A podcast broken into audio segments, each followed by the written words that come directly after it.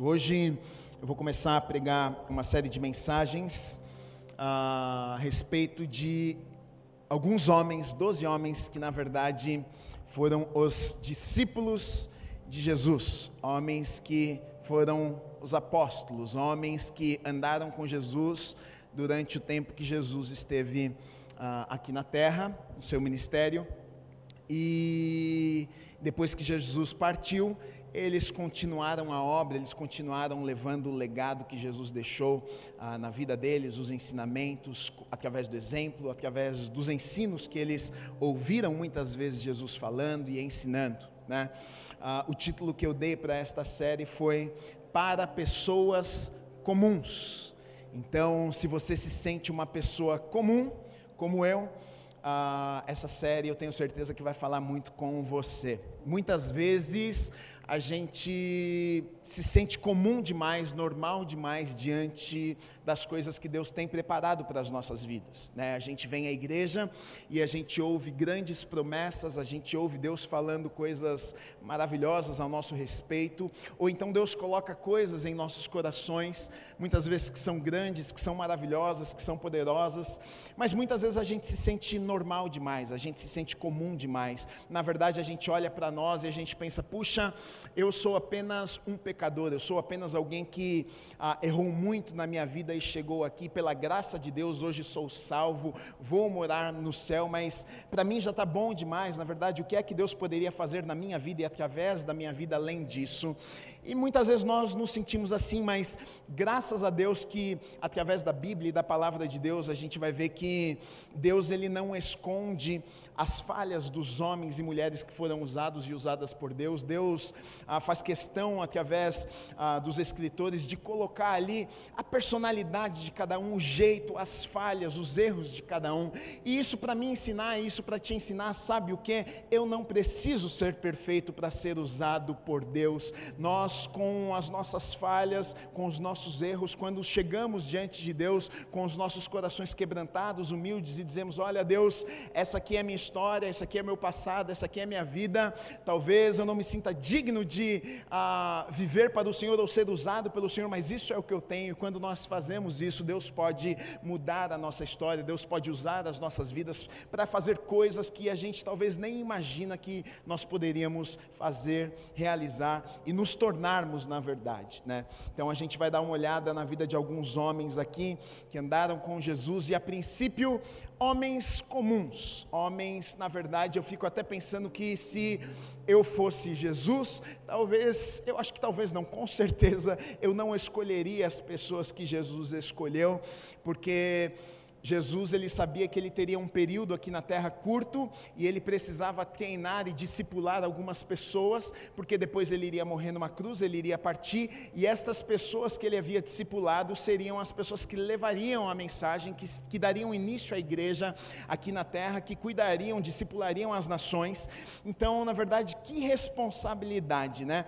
Eu, se eu fosse Jesus, talvez eu pegaria um fariseu, eu pegaria alguém que conhecia muito bem das escrituras, das leis, mas Jesus ele vai pegar diferentes pessoas, ele vai pegar pescador, o que é que um pescador vai fazer para ah, estabelecer o reino de Deus aqui na terra? Ele vai pegar um cobrador de impostos, ele vai pegar pessoas que eu e você talvez não pegaríamos, e isso me encanta em Jesus, porque isso na verdade não apenas me encanta, mas também me consola e me conforta, porque se ele pegou pessoas ah, assim e usou pessoas para marcar a história, para fazer a diferença na vida de milhares, milhares e milhares de pessoas, ele pode usar a minha e ele pode usar a sua vida também, independente do que você pensa sobre você. Ah, mas eu sou apenas, mas também muitos pensaram: eu sou apenas um pescador, eu sou apenas um pecador, eu sou apenas um cobrador de impostos. Mas quando tiveram um encontro com Jesus, suas vidas foram mudadas e Jesus tornou eles na pessoa que Deus havia sonhado para eles serem. Então, Deus pode fazer na minha vida e Deus pode fazer na sua vida também. Lucas 22, 31 e 32 diz assim: Simão, Simão, eis que Satanás vos reclamou para vos peneirar como trigo. Eu, porém, roguei por ti, para que a tua fé não desfaleça, pois tu, tu, pois, quando te converteres, fortalece os teus irmãos. Amém. Vamos orar. Deus, obrigado pela tua palavra, Pai. Obrigado pela oportunidade que o Senhor nos dá de estarmos na tua casa nessa manhã. A minha oração é: venha e fale conosco, encha os nossos corações, muda aquilo que precisa ser mudado nas nossas vidas, transforma aquilo que precisa ser transformado nas nossas vidas, no nosso interior, no nosso caráter, no nosso coração, Pai. Nós abrimos os nossos corações, Espírito Santo, faça aquilo que só o Senhor pode fazer nas nossas vidas. Deus, haja com liberdade neste lugar, usa a minha vida, a minha boca como instrumento nas mãos do Senhor, meu Deus. Eu oro e te agradeço por tudo tudo aquilo que o Senhor vai fazer nesta manhã na vida de cada um que está aqui, em nome do Senhor Jesus Cristo. Amém e amém. Você pode aplaudir ao Senhor Jesus pela palavra de Deus. Olha só, nos evangelhos, também em Atos, a gente vai encontrar a lista dos doze. A gente vai encontrar a lista daqueles que caminharam com Jesus, enquanto Jesus ah, andou e cumpriu o ministério dele aqui na terra. Lá em Mateus 10, de 2 a 4, a gente encontra essa lista dos 12 homens. Em Marcos, não vou ler tudo, porque senão são muitos textos. 3, de 16 a 19, a gente encontra essa lista também. Em Lucas 6, de 13 a 16, a gente encontra também a lista. E lá em Atos, no capítulo 1, no versículo 13, a gente também encontra essa lista. Porém, lá em Atos, não são 12, apenas 11, porque Judas Iscariotes, aquele que traiu Jesus, já não estava mais lá. E apenas depois que foi acrescentado Matias, como também ah, um dos apóstolos que seriam, que levariam a mensagem também. Né? Ah, os discípulos de Jesus, na verdade, nos evangelhos, em alguns lugares, eles são chamados tanto de discípulos como apóstolos. Em alguns lugares você vai ver que fala discípulos, em alguns lugares fala apóstolos. E até pergunta, você, eles eram apóstolos ou eram discípulos? Eles eram as duas coisas, porque na verdade discípulo, a palavra discípulo, no original o significado é aluno, é aprendiz. Então, o que é que eles eram? Eles eram alunos, eles eram aqueles que estavam ali aprendendo com Jesus, eles eram discípulos de Jesus, que estavam ali durante o ministério de Jesus aqui na terra para aprender, para ouvir Jesus, para receber tudo aquilo que Jesus estava transmitindo e ensinando, né, para que depois eles levassem adiante aquilo que Jesus estava transmitindo para ele. Apóstolos, né? A palavra apóstolo significa mensageiro. Então, na verdade, também eles eram, eles foram apóstolos porque eles foram mensageiros, eles foram porta-voz de Deus aqui na terra. Depois que Jesus não estava mais aqui, eles foram aqueles que levaram a mensagem, eles foram aqueles que começaram a igreja, eles foram aqueles que pregaram em todos os cantos, né? Então, discípulos, e apóstolos. Ah, se nós olharmos para o grupo dos discípulos ou dos apóstolos, a gente vai ver que ah, dentre os doze, Jesus tinha alguns que eram mais próximos dele. Né? A gente vai ver que em momentos cruciais na vida de Jesus, ah, em momentos de choro, em momentos de tristeza, você vai ver que geralmente tinha alguns discípulos que estavam com Jesus. Jesus ia em alguns lugares secretos algumas vezes que nem todos iam e ele convidava apenas alguns para estar ali com eles. Se a gente pudesse dividir em, em grupos menores, eu dividiria em três grupos, de quatro em cada grupo. Né? O primeiro grupo, Pedro, André, André, Tiago João. Segundo grupo, Felipe, Bartolomeu, Mateus e Tomé. Terceiro grupo, Tiago, filho de Alfeu, Simão, Zelote, Judas, que é filho de Tiago, e Judas, o Iscariotes. Né? Ah, interessante que Pedro, e hoje eu vou falar sobre Pedro já, ah, avisando vocês, ah, Pedro, se você olhar em todos os evangelhos que vai falar na lista dos discípulos, você vai ver que o nome de Pedro ele é citado em primeiro lugar antes de todos os discípulos. E tem um texto que fala em Mateus 10, 2, que diz o seguinte: Ora, os nomes dos doze são estes. Aí diz assim: primeiro, Simão, por sobrenome Pedro, e André, seu irmão, Tiago, filho de Zebedeu, e João, seu irmão.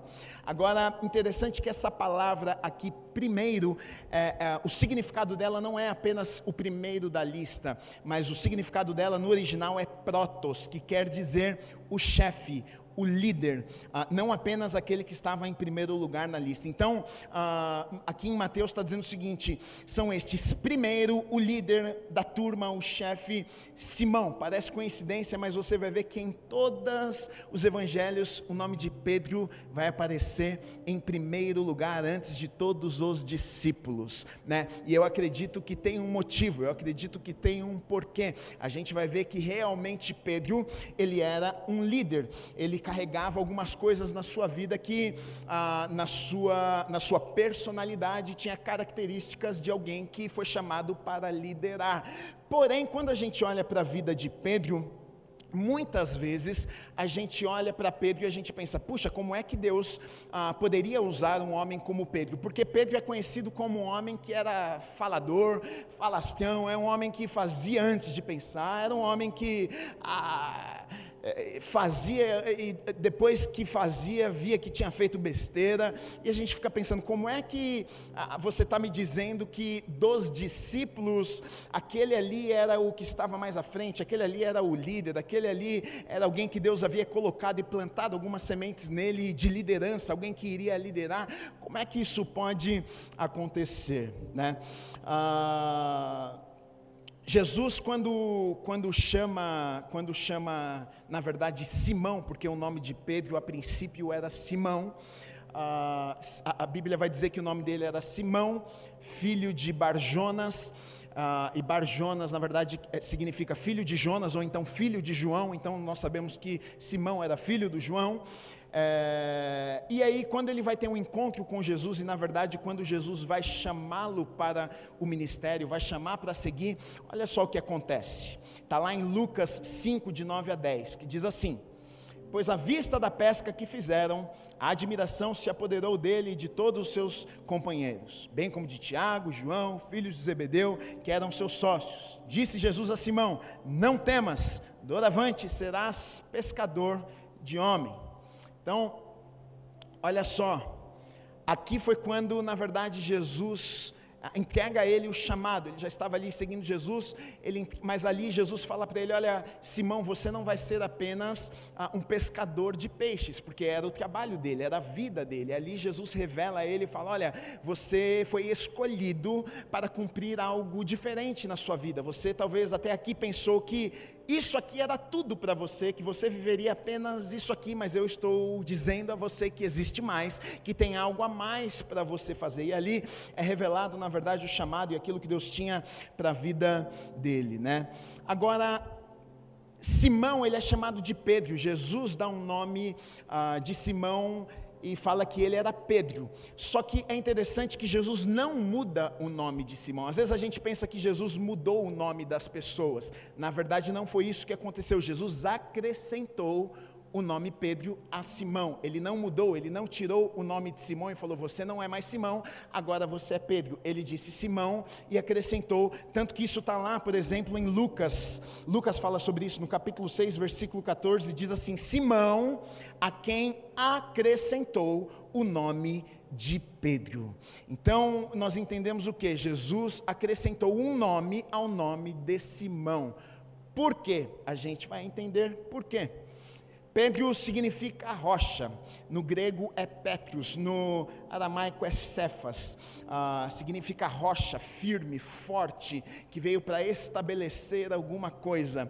Só que Simão não era essa pessoa. Simão, na verdade, quando nós vamos olhar os o comportamento de Simão é totalmente contrário disso aqui. A gente vê alguém que é levado ah, pelas suas próprias emoções, a gente vê alguém que é levado por impulsos do momento, a gente vê alguém que antes de pensar vai lá e fala e depois se arrepende do que falou.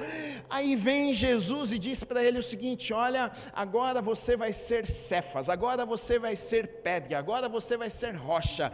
Mas Jesus não tira um nome de Simão, Simão, ele apenas acrescenta e diz: Olha, Simão, Pedro, tanto que em alguns lugares nos evangelhos você vai ver que ah, Simão ele era chamado com os dois nomes, Simão, Pedro, algumas vezes apenas de Simão, algumas vezes apenas de Pedro, mas ele não perdeu o seu nome.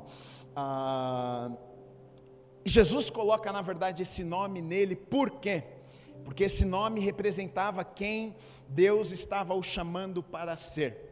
E eu vejo que todas as vezes que Jesus olhava para ele e falava, pedra, rocha, Cefas, talvez Pedro, talvez Simão olhava para si e pensava: não sou eu essa pessoa, eu não sou uma rocha, eu não sou alguém firme, eu não sou alguém com posicionamento, eu não sou alguém que me sinto essa pessoa aqui, mas todas as vezes que Jesus olhava e falava: Cefas, eh, Pedro, olha, vem cá, vamos ali, vamos fazer isso, é como como se Jesus estivesse olhando e dizendo: É isso que eu vejo em você, é esta pessoa que você vai se tornar, é essa pessoa que eu te chamei para ser aqui neste mundo, porque muitas vezes nós não conseguimos enxergar aquilo que Deus vê em nós, porque nós temos a nossa natureza pecaminosa e até aqui chegamos como Simão, até aqui cheguei como Guilherme, até aqui você chegou como João, como Mateus, e aí você pensa: puxa, este aqui sou eu, isto aqui é o que define a minha vida, o meu futuro vai ser assim porque eu sou assim. Mas aí vem Deus e coloca algo diferente na minha vida. Vem Deus e me diz: não, você não é esta pessoa. Vem Deus e diz: não, olha, ah, você agora é rocha, você agora é cefas, você foi chamado para algo diferente. E aí muitas vezes a gente olha e pensa: não, não é possível uma coisa dessa, porque eu não me vejo deste jeito. Então Jesus decide acrescentar um nome no nome de Simão, porque todas as vezes que Jesus falava Simão, Simão, que Pedro ouvia Cefas, ele era lembrado do porquê ele havia nascido, ele era, ele era lembrado que existia alguém que acreditava nele, ele era, ele era lembrado de que ele podia ter errado, ter sido Simão, mas ele tinha um chamado para ser diferente e fazer diferença aqui nesta terra. Jesus acrescentou um nome ao nome de Simão. E a gente vai ver, na verdade, que nos evangelhos, o nome Simão, ele continuou sendo usado ainda, mas em dois contextos. Primeiro contexto, quando vai falar do natural, da vida de Simão, das coisas terrenas. Por exemplo, quando vai falar de pesca, quando vai falar do trabalho, quando vai falar ah, da família, é, Simão ele era casado e tinha uma sogra. Então você vai ver que quando vai falar da sogra ah, de Pedro, fala Simão, usa o nome Simão, porque está falando das coisas terrenas, não de coisas espirituais. Ou então, um segundo contexto que o nome Simão é usado bastante é quando ah, Pedro, Cefas agora, um novo homem, ele, ele, ele dá alguns passos atrás e ele passa a viver, ele passa a ter reações, ou ele passa a ter atitudes ah, como Simão e não como Cefas, e aí a gente vai ver que Jesus vai confrontá-lo quando ele, quando ele tem algumas atitudes de Simão, do velho homem, e não de Cefas, do novo homem, a gente vê que Jesus algumas vezes vai chamar ele de Simão e não de Cefas, é como se Jesus estava dizendo, ô, ô, ô meu amigo, deixa eu te dizer uma coisa, você deixou a natureza velha aflorar, essa decisão que você tomou, esse comportamento que você teve, não tem a ver ver com esse novo homem que você nasceu para ser. Olha só, você está deixando que o velho homem domine você, você está deixando que isso que você falou, essa atitude que você teve, tem a ver com o velho homem e não com o novo. Então a gente vai ver que Jesus, quando vai repreender Cefas, algumas vezes ele usa Simão, Simão, ele fala como se ele estivesse dando uma dura e dizendo: Olha, esse aqui é o velho homem, não é mais você. Nestes dois contextos. Por exemplo, em Lucas, eu vou dar alguns exemplos para vocês, para que a gente possa ver como isso aconteceu. Em Lucas 5,5 diz assim: Respondeu-lhe Simão, Mestre, havendo trabalhado toda a noite, nada apanhamos, mas sob tua palavra lançarei as redes. Então, Simão aqui, o incrédulo, alguém que não consegue acreditar, fala: Ô mestre, a gente tentou pescar a noite inteira, não deu nada, isso aqui não vai dar nada. Ele é chamado aqui, é, o nome que é colocado aqui é Simão. Um pouquinho para frente, no versículo 8, diz o seguinte: Vendo isto, Simão Pedro, aí já mudou a história. Simão Pedro prostrou-se aos pés de Jesus, dizendo: Senhor, retira-te de mim, porque sou pecador. Então, quer dizer, no momento que ele vê algo extraordinário acontecendo, ele vê o que Jesus faz, ele, ele reconhece que Jesus é o Filho de Deus, agora a sua fé é aumentada, agora ele diz: Olha, mestre, eu não sou digno de ficar nem na tua presença. Aí aqui está dizendo o seguinte: Simão Pedro, agora a resposta, a atitude dele já está de acordo com o novo homem, ele já, agora ele está falando como um homem de fé, ele não está falando como um homem ah, que, com a sua velha natureza. Outros exemplos, por exemplo, em Lucas 22, 31, diz o seguinte: Simão, Simão, Eis que Satanás vos reclamou para vos peneirar como trigo. Né? Por exemplo, em Marcos 14, 37, ah, quando estava lá no, no, no Getsemane, quando Pedro ele, ele dorme, Jesus está no momento mais difícil da vida dele, Jesus está lá com os discípulos, Jesus pede para eles orarem, fala, fica comigo, porque está muito difícil, Jesus sua sangue, Jesus está no momento mais difícil da vida dele, e aí ele chega lá, o que, que os discípulos estão fazendo? Estão lá tirando um cochilo e dormindo, e aí em Marcos 14, 37 diz assim, voltando achou-os dormindo e disse a Pedro, ele disse a Pedro, só que ele disse o seguinte: Simão, tu dormes, não pudeste vigiar nem uma hora? Ô Simão, dá uma dura em Simão. Depois de ter negado Jesus, a gente, vai, a gente sabe que Pedro nega Jesus três vezes. E quando ele se encontra com os discípulos lá na praia, depois de ter morrido e ressuscitado, Jesus vai se encontrar e a gente sabe que Jesus tem uma conversa com Pedro. Só que Jesus não chama Pedro de Cefas ali. Jesus chama Pedro de Simão, filho de João. Você vai ver que por três vezes ele fala: Simão, filho de João. Simão, filho de João, Simão, filho de João. É como se ele estivesse dizendo: Meu filho, é, você deixou que isso aqui acontecesse porque você está carregando algo novo. Mas aí ele dá esperança, dizendo: Olha, continua, apacenta os meus cordeirinhos, as minhas ovelhas. É como se ele estivesse dizendo: Olha, não terminou. Você deixou escapar e você deixou que o velho homem tivesse força e você tomou algumas atitudes baseadas na, naquele antigo homem, mas ainda tem uma chance de você viver o novo homem que eu coloquei dentro de você. Então, na verdade, olha só a gente vê um conflito de Simão e Cefas, a gente vê um conflito de rocha e de um Simão que fala antes da hora, de um Simão que ah, não controla a sua boca, de um Simão que ele, ele, ele, é, ele, ele toma suas decisões baseadas nas emoções, ele faz, e aí depois que ele faz, ele pensa, ixi, acho que era melhor eu não ter feito, e ele é repreendido muitas vezes por isso. Então a gente vê, na verdade, ali, no tempo que Jesus passou com Pedro, a gente vê que constantemente era uma luta e uma batalha que ele enfrentava. Simão e Cefas, e na verdade, é uma batalha que eu e você enfrentamos nas nossas vidas. Chegamos aqui e temos uma velha natureza temos algo em nós, a, nossa natureza muitas vezes que berra dentro de nós e diz: olha, ah, faz isso, faz aquilo, ah, vai por aqui, faça isso aqui, mas você sabe que Deus te chamou para algo, você sabe que Deus depositou algo em você, você sabe que você foi chamado para fazer da diferença, você sabe que você é uma nova pessoa, mas algumas vezes parece que o antigo Guilherme, ah, escapa, e aí o antigo Guilherme toma uma decisão que fala: ai meu Deus, não era isso aqui. Às vezes a, natureza antiga é, um pouco mais forte, a gente fala alguma coisa, depois você pensa, puxa, isso aqui não sou a pessoa que Deus me chamou para ser, não sou mais eu, essa não é a pessoa que Deus, que, eu, que essa não é mais a minha vida, isso aqui eu era antes, esse jeito eu tinha antes, eu não sou mais essa pessoa. É um conflito que todos nós vivemos, essa luta da nossa carne com o nosso espírito, essa guerra que vivemos constantemente. Muitas vezes, sabe qual é o grande problema? Eu penso que muitas vezes a gente luta contra a coisa errada errada, sabe por que a gente pensa o seguinte: é, ah, esse jeito aqui eu tenho que mudar. Isso aqui não é de Deus na minha vida, isso aqui eu tenho que transformar.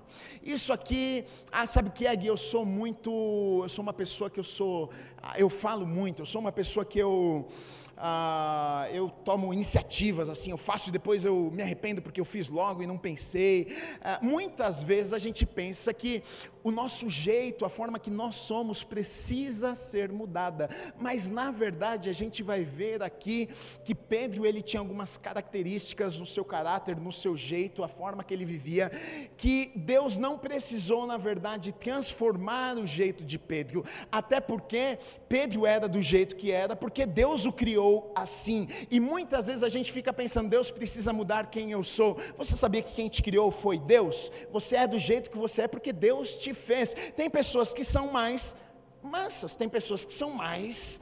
É, mais firmes, tem pessoas que ah, têm um jeito, tem pessoas que têm outro jeito, e muitas vezes a gente pensa, Deus precisa transformar tudo na minha vida. Imagina se todo mundo fosse igual, imagina se todo mundo fosse mansinho, mundo... Não, ah, não, ia dar certo. E muitas vezes a gente pensa, não, eu preciso ser transformado. Na verdade, sabe o que acontece? A, a, a verdade é que ah, muitas vezes nós não precisamos que Deus mude o nosso jeito, a gente só precisa que Deus controle as nossas emoções, controle o nosso jeito, nos molde para que a gente use use, na verdade, o nosso temperamento da forma certa, porque Deus me criou do jeito que eu sou, lá em Salmo 139 diz que Deus me criou, me formou lá no ventre da minha mãe, tem características na sua personalidade que foi Deus que te deu, e muitas vezes a gente está lutando contra e pensando, ah, eu preciso mudar isso, eu preciso mudar isso, eu preciso mudar isso, e talvez não, talvez você não precise mudar isso, talvez você só precise entregar a sua vida ao Senhor, porque isso nas mãos do diabo realmente realmente pode ser um estrago, mas nas mãos de Deus também pode fazer um estrago no inferno, porque talvez você seja uma pessoa que fala muito, mas se você fala muito e quem controla a tua boca é o diabo, você fofoca. Agora, se você fala muito e quem controla a tua boca é o Espírito Santo, você abençoa, você profetiza, você liga para as pessoas e ora pelas pessoas, então não é o teu jeito, mas é quem está controlando a tua vida.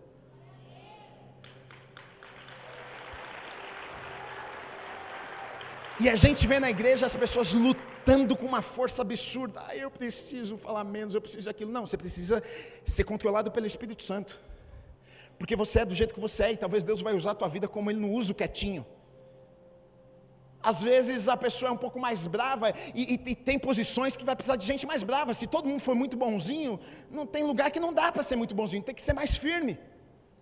Só que controlado pelo Espírito Santo, não é, não significa ser firme e maltratar as pessoas. Ser firme não significa sair xingando ninguém, não, controlado pelo Espírito Santo. Então Pedro, na verdade, o que a gente vai ver é que tinha características na vida dele de um grande líder. Ele só precisava ter a sua vida moldada, controlada, ele só precisava aprender algumas lições. Ele, ele, ele tinha tudo aquilo, era como uma explosão. Ele era um grande líder, mas ele não sabia controlar aquilo. Então, ele era impetuoso, ele falava mesmo, ele tomava iniciativa, ele, ele se precisasse, ele fazia, ele ia à frente, ele tinha características de um líder, só que ele não sabia controlar isso, tanto que quando Deus o chama e fala, você é pedra, você é rocha, você vai ser alguém que vai estabelecer, vai ser ajudado, vai ajudar para estabelecer o meu reino, as pessoas vão te seguir, você vai abençoar milhares de pessoas, então Deus colocou características nele que precisava. Então, não olhe no espelho e se sinta inferior do que outras pessoas porque você tem esse jeito. Não olhe no espelho e pensa, puxa, mas eu queria ser assim mais do jeito daquele. Você nasceu do jeito que você nasceu, Deus colocou coisas em você, porque Ele vai usar, Ele pode usar. Você vai fazer coisas que outras pessoas não vão fazer. Muitas vezes a gente fica reclamando daquilo que nos falta e esquecemos de valorizar aquilo que Deus nos deu. É claro, eu queria ter 1,85 de altura, mas não tenho, tenho 1,70 e pouquinhos. É, mas é, Deus quis assim. Não ia ficar tão bonito na câmera, se fosse com 85. A gente arruma uma desculpa, né? Mas Deus me fez do jeito que era para ser, com o meu jeitinho. Não podia ser diferente para fazer aquilo que Ele me chamou para fazer. E nós temos que entender isso e aceitar isso e entregar isso para Deus e permitir que Ele molde esse nosso jeito para que a gente seja usado no lugar que Ele quer nos usar, em vez de ficar choramingando e pensando, ai, me muda, muda o meu jeito. Não, não, não. Quem sabe ah, esse é exatamente o jeito que Deus quer usar. Às vezes o lugar que a gente mais luta nas nossas vidas e a gente fica pensando, muda, muda, muda. Deus está dizendo, não, não muda, não, só entrega para mim. Não preciso mudar, é só me entregar, porque o lugar que você está pedindo mais mudança é o lugar exatamente onde eu mais vou usar na tua vida. Deus ele usou na vida de Pedro Simão aquilo que ele já tinha. Ele já tinha. Ele só não sabia dominar, só não sabia controlar, mas já tinha. Será que você já não tem? As pessoas ficam tentando ah, adquirir. Existe uma discussão, e, e, hoje se fala isso. Hoje, por exemplo, quando a gente fala sobre liderança, hoje se forma um líder. Hoje, qualquer pessoa pode se tornar uma pessoa que seja líder, que as outras pessoas vão seguir e vai ter como referência. Hoje se prega isso, hoje você tem cursos, hoje você aprende a liderar. Mas Pedro nasceu com isso aqui, Deus colocou sobre a vida dele. Tem gente que se olha e fala, isso aqui vai ser líder. Tem criança que você olha e você vê a dez crianças seguindo aquela criança. É líder. É líder. Tem um negócio, Deus colocou lá, vai liderar alguma coisa. Vai liderar, as pessoas seguem, as pessoas olham, as pessoas querem ah, ir atrás, as pessoas acreditam, as pessoas. Líder. E Pedro tinha isso. Quem precisou dizer para ele? Era o jeitão dele, e Deus tinha colocado sobre a vida dele. É, algumas características, por exemplo, que a gente vê em Pedro, ele era extremamente curioso. E a gente pode olhar para o lado ruim e para o lado, para o lado bom. A gente pode olhar e falar, pô, que cara curioso. Porque se você for ver, por exemplo, lá em Mateus 15, 15, Pedro, é, é, é, Pedro era aquele cara chato da turma que perguntava tudo. Mateus 15, 15. Então lhe disse Pedro: Explica-nos a parábola. Lucas 12, 41. Então Pedro perguntou: Senhor, proferes esta parábola para nós ou também para todos? Pedro era aquele tipo de cara que Jesus falava alguma coisa, contava uma parábola, todo mundo fingiu que entendeu e não entendeu nada. Todo mundo. Hum. Pedro não tinha dificuldade com isso ali. Ô Senhor, o que, que é isso aí que você falou que nós não entendemos nada? Explica mais uma vez. Mas isso aqui é característica de líder, sabe? Porque líder não está confortável no lugar que ele está, ele sempre quer mais, ele quer aprender mais, ele quer crescer, ele não está confortável na sua zona de conforto. Não, não, não. É, é, você contou uma parábola e não entendi, eu quero entender porque eu quero crescer. Não adianta eu fingir que eu entendi, não entendi nada, vou sair daqui e não aprendi nada. Está todo mundo aqui fingindo que entendeu, ninguém entendeu nadinha. Ele falava, ele não tinha problema com isso, ele fazia perguntas. Mateus 18, 21. Então Pedro aproximou-se e perguntou: Senhor, até quantas vezes meu irmão pecará contra mim e eu, lhe e eu devo perdoar? Até sete vezes? Então Pedro é um cara que ficava. Per... Eu acho que Pedro enchia a paciência de Jesus. Ele ficava perguntando, perguntando, perguntando. Mas aqui a gente vê o que? Um instinto de um cara que era líder. Ele fazia perguntas porque ele queria aprender, ele queria crescer, ele não estava conformado. A gente pode olhar pelo lado negativo e falar assim: pô, que cara chato, que cara é, ficava lá importunando Jesus. Porém, eu vejo que ele tinha características de alguém que foi chamado para liderar, para estar à frente, alguém que não se conformava em viver com aquilo que já sabia, mas sempre, sempre tinha o desejo de saber, de querer aprender, de conhecer mais, de crescer na sua vida. Ele tinha, ele era um cara que tinha iniciativa, tomava iniciativa. É, por exemplo, em Mateus 16, 13 e 14 diz assim: Indo Jesus para os lados de Cesaré de Filipe, perguntou aos seus discípulos: Quem diz o povo ah, ser o filho do homem? E eles responderam: Uns dizem João Batista, outros Elias, outros Jeremias, ou algum dos profetas. Mas aí ah, Jesus faz uma pergunta específica: Mas vós, vocês, eu não quero saber os outros, mas vós, eles, quem dizes que eu sou? Aí Pedro respondendo, claro, Simão Pedro disse: Tu és o Cristo, o Filho do Deus vivo. Então ele era um cara que, na verdade, ele, ele tinha iniciativa. Se precisasse, ele era o primeiro a falar, ele era o primeiro a fazer alguma coisa. Você vai ver que, por exemplo, quando Jesus aparece lá no meio das águas, andando sobre as águas, tá todos os discípulos ali dentro do barquinho. Quem é que pula na água? Quem é que vai lá se encontrar com Jesus? Ninguém, foi Pedro que foi, né? Se é você, Jesus, manda eu ir. Então pode vir. Ele pula pula e vai. Ele era alguém que tomava frente, ele era alguém que tinha iniciativa. Líderes são assim: líderes é aquele que vê um problema, enxerga um problema e não se conforma. Ele não, ele não acha tudo bem, ele não sente e fica assistindo, ele, ele vai lá, se preciso, ele está lá no meio, ele vai lá ver o que está acontecendo, ele vai lá perguntar. Ele é um resolvedor de problemas. E Pedro é esse cara aqui. Me chama, eu vou, não tem problema não, estou lá. É para andar sobre as águas, a gente anda não tem problema. Ah, é, foram os soldados lá pegar Jesus no Getsemane, e aí está aquela coisa desesperada, os discípulos, ó, todo mundo dando no pé. Pedrão, ele pega a espada e ele puxa e ele corta a orelha do soldado de Malco. Na verdade, ele tinha uma mira ruim, ele não era um soldado, ele queria cortar a cabeça, mas ele corta a orelha é, com a intenção de matar, mas só cortou a orelha. E aí Jesus repreende, ele fala: O que, que você está fazendo, filho? Repreende, ele cola a orelha de Malco de volta, e na verdade a gente vê o que? Pedro, você pensa que ele estava pensando assim: eu vou resolver o problema de Jesus, eu vou salvar o meu Senhor agora, hein? Tem mil soldados aqui e eu sozinho, com uma espada, vou matar todo mundo. Ele não estava pensando em nada, mas ele era o tipo de gente que, se precisar, nós estamos juntos, se precisar ir para a guerra, eu morro com você, líder. Estava lá, se precisar cortar minha cabeça, que corte, mas eu vou estar tá junto com você lá. A gente vai para a batalha, a gente vai fazer alguma coisa. Só que ele precisava aprender a controlar as suas emoções. Ele precisava aprender a controlar, porque a gente vai ver que ele foi muito repreendido, na verdade, ah, por Jesus. Jesus teve que chamar a atenção dele muitas vezes e falar: Pedro, calma, não é assim, olha só, né? E a gente vai ver que ele teve que aprender algumas coisas e a gente vê que ele aprendeu muitas coisas, porque a gente vai olhar nos evangelhos, por exemplo, algumas falhas de Pedro ele pisando na bola. Aí a gente vai ver Jesus chamando a atenção dele.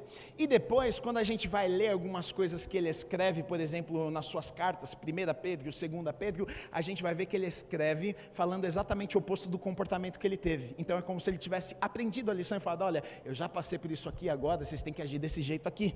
Por exemplo, olha só, ah, João 18, 10 a 11 diz assim.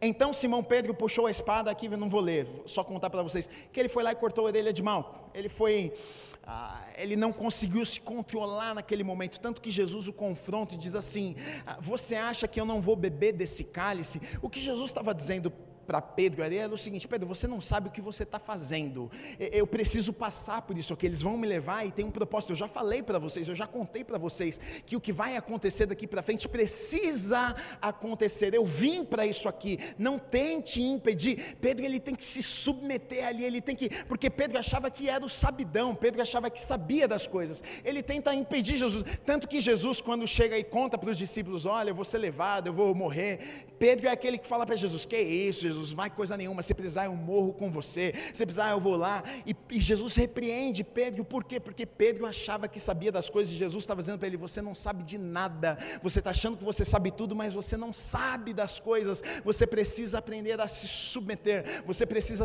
entender que eu estou acima. Você precisa entender que tem coisas que você não conhece, que você não sabe. Mas a gente vai ver que, por exemplo, o tempo passa e Pedro aprende algumas coisas. Lá em 1 Pedro, no capítulo 2, versículos 21 a 23, diz assim: Pedro escrevendo, aqui já, tempos depois, um novo homem, agora Cefas, falando, ele diz o seguinte: porquanto para isto mesmo, agora ele está ensinando, foste chamados Pois que também Cristo sofreu em vosso lugar, deixando-vos exemplo para seguirdes os seus passos, o qual não cometeu pecado, nem dolo algum se achou em sua boca, pois ele, quando ultrajado, não revidava com ultraje, quando maltratado, não fazia ameaças, mas entregava-se àquele que julga retamente.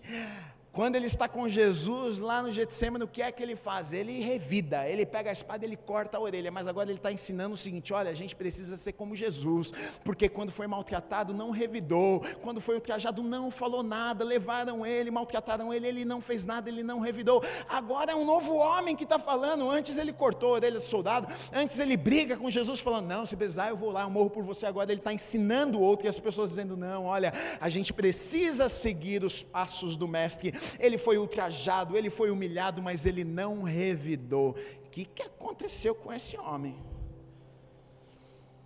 Mateus 26, 31 diz assim: Então Jesus lhes disse: Esta noite todos vós vos escandalizareis comigo, porque está escrito: Ferirei o pastor, as ovelhas do rebanho ficarão dispersas. E aí o que é que Pedro responde? Pedro responde o seguinte: Disse-lhe Pedro: Ainda que venhas a ser um tropeço para todos, nunca o serás para mim. Aí Jesus responde para Pedro dizendo o seguinte: Em verdade te digo que nesta mesma noite, antes que o galo cante, tu me negarás três vezes. Então Jesus era duro com Pedro. Pedro falava: Não, estou contigo. Jesus falava: Você não sabe o que você está falando. Você vai me negar. Vai estar tá lá todo mundo, você vai me negar, você vai me deixar de canto no momento que eu vou mais opressar. E eu fico pensando o que Pedro ouvindo estas coisas, qual era a sensação de Pedro? Porque ele fazia com um bom coração ele tinha a disposição de realmente estar dizendo para Jesus: Não, eu vou estar com você lá, eu, eu vou estar no momento mais difícil. E eu fico imaginando Jesus olhando para ele e falando assim: Cara, você vai me abandonar, você vai me negar três vezes. Ele dizendo: Não é possível. Você está falando, eu estou falando que eu vou com você, eu estou falando que eu vou morrer por você, você está falando para mim que eu vou te abandonar. Não é possível que você está falando uma coisa dessa para mim. Mas aí, olha só, um pouco adiante, em 1 Pedro 5, 5 e 6, diz assim: Pedro falando, mais uma vez ensinando: rogo igualmente aos jovens, Sede submissos aos que são mais velhos. Outro sim, no trato de uns com os outros, cingivos todos de humildade, porque Deus resiste aos soberbos, contudo, aos humildes concede a sua graça. Humilhai-vos, portanto, sob a poderosa mão de Deus, para que Ele, em tempo oportuno, vos exalte. Alguém que quer discutir com Jesus e falar: Não, eu vou estar tá lá, você, você não sabe o que você está falando agora, está ensinando para as pessoas. Olha, a gente precisa se humilhar, porque tem um Deus que está acima de nós. A gente precisa entender que, na verdade, tem alguém que é, é maior do que nós. A gente precisa aprender a respeito de submissão. A gente precisa aprender que, na verdade, não sabemos de todas as coisas. Muitas vezes somos orgulhosos e pensamos, a gente sabe demais, mas olha só, não sabemos de nada. Ele está dizendo, vocês precisam ter humildade. Esse mesmo cara que queria discutir com Jesus agora está falando sobre humildade, precisa se submeter a Deus. Ele teve que aprender com duras lições a respeito de amor. Jesus, quando vai cear com os discípulos, Jesus faz algo, a gente conhece essa história, muito marcante quando Jesus vai lavar os pés dos discípulos, era algo que eles faziam normalmente, porque as estradas eram de terra e eles ficavam com os pés extremamente sujos, e eles comiam reclinados no chão, na mesa, uh, com os pés sujos. Então, quando eles chegavam na casa de alguém, ou a pessoa que convidou aquelas pessoas lavavam o pé dos convidados, ou então tinha uma pessoa ali para lavar os pés dos convidados, com balde, aguinha, toalha. Nessa ocasião, ninguém lavou o pé de ninguém, então Jesus decide lavar o pé dos discípulos. Jesus pega e lava o pé de todos os discípulos. Pedro fica indignado com aquilo. Quando Jesus chega no pé de Pedro, Pedro fala: Não, eu que tenho que lavar os seus pés. E Jesus dá uma dura nele na frente de todo mundo, falando: Meu filho, se eu não lavar os teus pés, você não tem parte comigo, você não tem parte com o Pai. Jesus estava dizendo, meu filho, é, é assim que funciona, não, não tem jeito, eu vim aqui para servir. Se Jesus estava falando, na verdade, da parte da questão espiritual, não estava falando de lavar o pé apenas, mas Jesus está ali ensinando uma lição para Pedro, e a gente vai ver que Pedro mais tarde vai entender a respeito disso, vai entender a respeito de serviço, vai entender a respeito de amor, vai entender a respeito do porquê, do propósito de estarmos aqui, servirmos e amarmos as pessoas, tanto que em 1 Pedro 4, de 8 a 10, ele diz o seguinte: acima de tudo, porém, tem de amor intenso uns para com os outros, porque o amor cobre multidão de pecados. Sede mutuamente hospitaleiros, sem murmuração. Servi uns aos outros, cada um conforme o dom que recebeu, como bons despenseiros da multiforme graça de Deus. Então a gente vê que Pedro, ah, com aquela situação ali que ele passa com Jesus, ele entende, ele aprende, puxa, isso aqui que é o verdadeiro amor. E depois, um pouco mais à frente, ele vai ensinar sobre esse amor que ele aprende ali, ah, através de uma experiência com Jesus. Né? Pedro, ele tem uma experiência e ele aprende compaixão, ele aprende misericórdia, porque ah, ele precisou disso. Né? Ele negou Jesus, ele abandonou o seu amigo, ele abandonou o seu Senhor, ele abandonou o seu rei no momento mais difícil da vida dele. Ele o negou por mais de uma, duas vezes, ele o negou por três vezes, tanto que depois que isso acontece, Pedro, o que é que ele faz? Ele desiste do seu chamado. Ele voltou a ser pescador. Ele vai para a praia pescar. Ele pensa: bom, eu errei tanto. No momento que o meu Jesus mais precisou de mim, pegaram ele, levaram, maltrataram, bateram, ele foi crucificado, eu neguei, eu abandonei ele no momento mais difícil, agora já foi, agora já era, eu vou pescar peixe de novo. Ele vai fazer isso. Mas aí a gente sabe da história, Jesus se encontra com Pedro lá na praia e fala para ele: Simão, filho de Barjonas, filho de João, olha, ah, você me ama? E aí Pedro responde: Eu te amo, eu te amo, eu te amo. Por que às vezes Jesus faz a pergunta e por que às vezes Jesus fala para ele: Olha, apacenta as minhas ovelhinhas, apacenta os meus cordeirinhos, apacenta as minhas ovelhinhas. Jesus estava dizendo e ensinando para ele: Olha, ah, eu, eu sou um Deus misericordioso, eu sou um Deus cheio de graça, eu sou um Deus que perdoa, eu sou um Deus de novas chances, eu sou um Deus ah, que dá novas oportunidades, eu sou um Deus que, independente dos teus erros, os teus erros não apagam o teu futuro, os teus erros não podem apagar a história que eu tenho escrita para você. Ele estava dizendo: ainda tem uma chance, ainda dá tempo, e Pedro aprende isso, tanto que a gente vai ver que ele faz uma declaração lá em Pedro 5, de 8 a 10, e diz o seguinte: sede sóbrios e vigilantes. Aqui está falando alguém que já caiu, Aqui está falando alguém que já falhou já errou. Ele está dizendo, ele está aconselhando os irmãos, dizendo: olha, fiquem de olho, tomem cuidado, porque é possível cair. Eu já tive lá, eu já falhei, hein? Ele falou: o diabo, vosso adversário, anda em derredor como leão que ruge procurando alguém para devorar. Resisti-lhe firmes na fé, certos de que sofrimentos iguais aos vossos estão cobrindo na vós, uh, estão se cumprindo na vossa irmandade espalhada pelo mundo. Ele diz assim: Ora, o Deus de toda a graça, que em Cristo vos chamou a sua eterna glória, depois de ter de sofrido por um pouco, Ele mesmo vos há de aperfeiçoar, firmar, fortificar e fundamentar. Então, esse mesmo homem que precisou de graça, precisou de misericórdia, que estava lá desencorajado, que estava lá pensando, não tem mais jeito, por causa das minhas falhas, por causa dos meus erros, agora ele está encorajando irmãos, agora ele está dizendo: olha, fiquem de olho, o diabo vai tentar destruir vocês, mas existe uma graça, existe um Deus poderoso que perdoa, quem podera vocês para viverem aquilo que ele chamou vocês para viverem. O que eu vejo aqui, na verdade, através da vida de Pedro, sabe o que foi? Ele foi exposto a situações, Jesus permitiu que ele fosse exposto a situações extremamente difíceis, mas em nenhum momento das situações difíceis Jesus abandonou ele. Jesus estava lá, Jesus puxou a orelha, Jesus repreendeu, Jesus falou: Olha, não é assim que faz, olha, vem para cá, é desse jeito, tem mais uma chance. O tempo inteiro a gente vê Jesus no tempo que eles estiveram juntos ali, repreendendo, chamando a atenção, e muitas vezes, deixa eu dizer uma coisa, eu tenho certeza que não foi confortável para ele, foi dolorido, foi triste algumas vezes, ele ficou envergonhado algumas vezes. Jesus chamou ele de Satanás. Para trás de mim, Satanás, você está falando besteira. Você deixou o diabo tomar tua boca para falar besteira. Chamou ele de Satanás. Que coisa, hein? O cara que eu amo, que eu estou aqui servindo me chama de Satanás. E agora? Jesus foi duro com ele.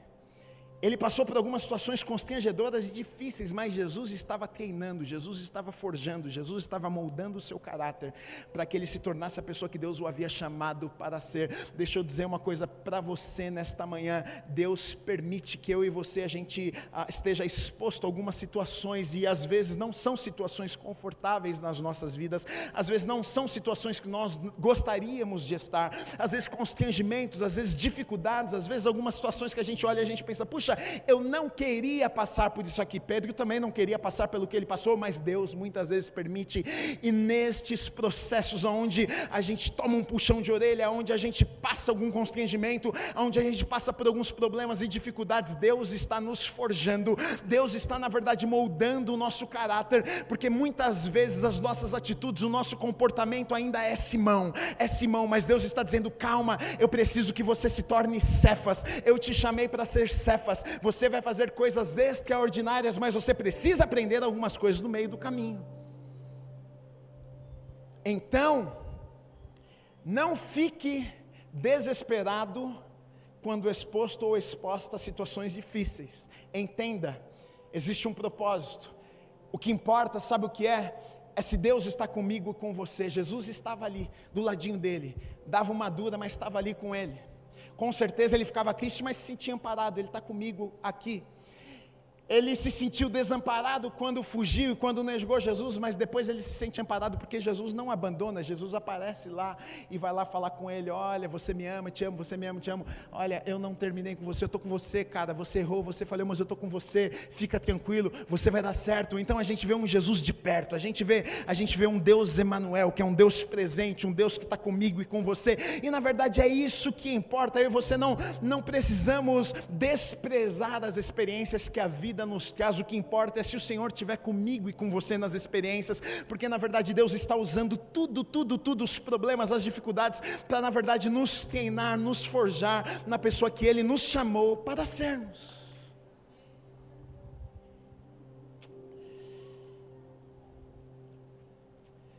Pedro alcançou a perfeição? É claro que não, não tem como. Ninguém vai ser perfeito aqui nessa terra.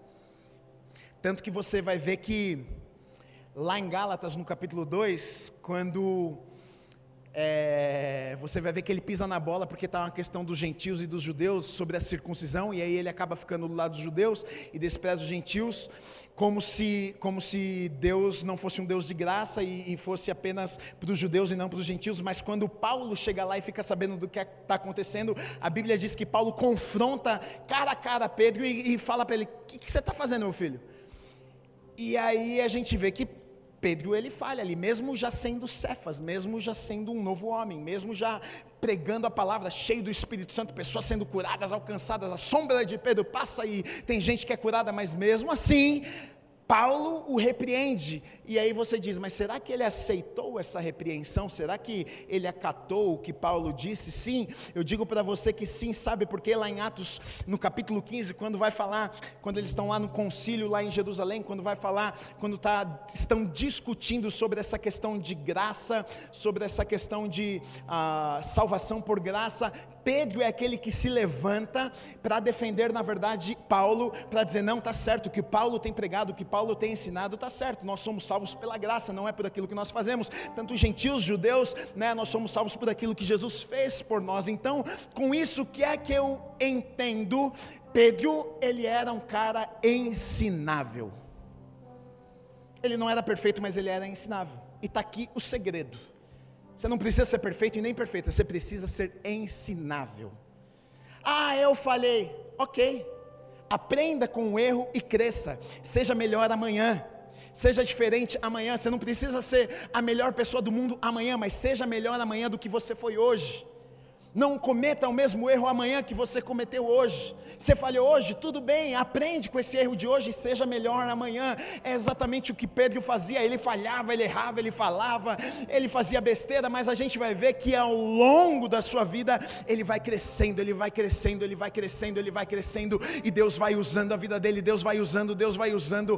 Ah, aquele homem que falava um monte de coisa que não tinha a ver, daqui a pouco está sendo usado, está sendo boca para falar na vida de pessoas. A sombra de Pedro passa e pessoas são curadas, impactadas. Aquele Pedro que está falando besteira, que Jesus olha para ele e fala: Para trás de mim, Satanás, agora se levanta para pregar o Evangelho. Mais de 3 mil pessoas se convertem, aceitam o Senhor, ficam impactados com aquilo que Pedro está falando. É isso que Deus faz nas nossas vidas quando nós entregamos o controle, quando nós dizemos: Deus, eu não sou perfeito, mas está aqui a minha vida, toma a minha vida e faça da minha vida aquilo que o Senhor quer. Nós crescemos todos os dias um pouquinho todos os dias um pouquinho. As últimas palavras na carta de Pedro, no 2 Pedro 3,18, acho que definem muito bem a vida e a história de Pedro. Ele, ele diz assim: Olha, antes crescei, crescer, cresçam, crescei na graça e no conhecimento de nosso Senhor e Salvador Jesus Cristo. A Ele seja glória, tanto agora como no dia eterno. Pedro ele termina a sua carta dizendo: Olha, Quero, quero deixar aqui um ensinamento para vocês. Não importa como vocês chegaram, mas importa uma coisa: cresçam, continuem crescendo. O grande problema muitas vezes é que as pessoas param, elas, é, elas desistem no meio do caminho, por causa das falhas, dos erros. Ah, Gui, é, eu sei que Deus tinha um negócio, mas eu errei, mas eu falei: cresça, continua crescendo, continue todos os dias. Mas eu caí, não tem problema, amanhã eu vou ser melhor. Ah, mas eu falei, não tem problema, amanhã eu vou ser melhor. Ah, mas a minha vida até aqui foi foi ruim, não tem problema, amanhã vai ser melhor do que foi até aqui. Ah, mas Deus não me usou, não tem problema, mas a partir da manhã Deus vai me usar. Ah, mas eu vim até aqui, Ele está dizendo: cresça, cresça na graça e no conhecimento do nosso Senhor. Você sabe o que transformou a vida de Pedro? Não foi o fato de Pedro ser um homem extraordinário, o que mudou a vida dele, o que forjou, o que treinou ele foi o fato de ele ter andado com Jesus. Relacionamento com Jesus é o que muda e transforma as nossas vidas se você andar com Jesus todos os dias, se você andar com o Senhor todos os dias, pode ter certeza de uma coisa: a sua vida não vai ser a mesma. Talvez você não seja perfeito, mas amanhã você vai ser melhor que hoje. Amanhã você vai ser mais usado do que hoje. Amanhã você vai fazer diferente do que você fez hoje. Pode ter certeza disso. Cresça no Senhor e pode ter certeza que a glória, a glória, como ele diz aqui, vai ser dada a Ele, porque não tem como. As pessoas vão olhar para você e vão dizer: Nossa, mas eu via um um Simão e agora eu vejo Cefas. Eu vi uma pessoa, agora eu vejo outra. Eu vi aquele, mas agora eu vejo isso. E as pessoas vão glorificar a Deus por aquilo que Ele fez na minha e na sua vida. Se você recebe essa palavra, aplauda o Senhor Jesus.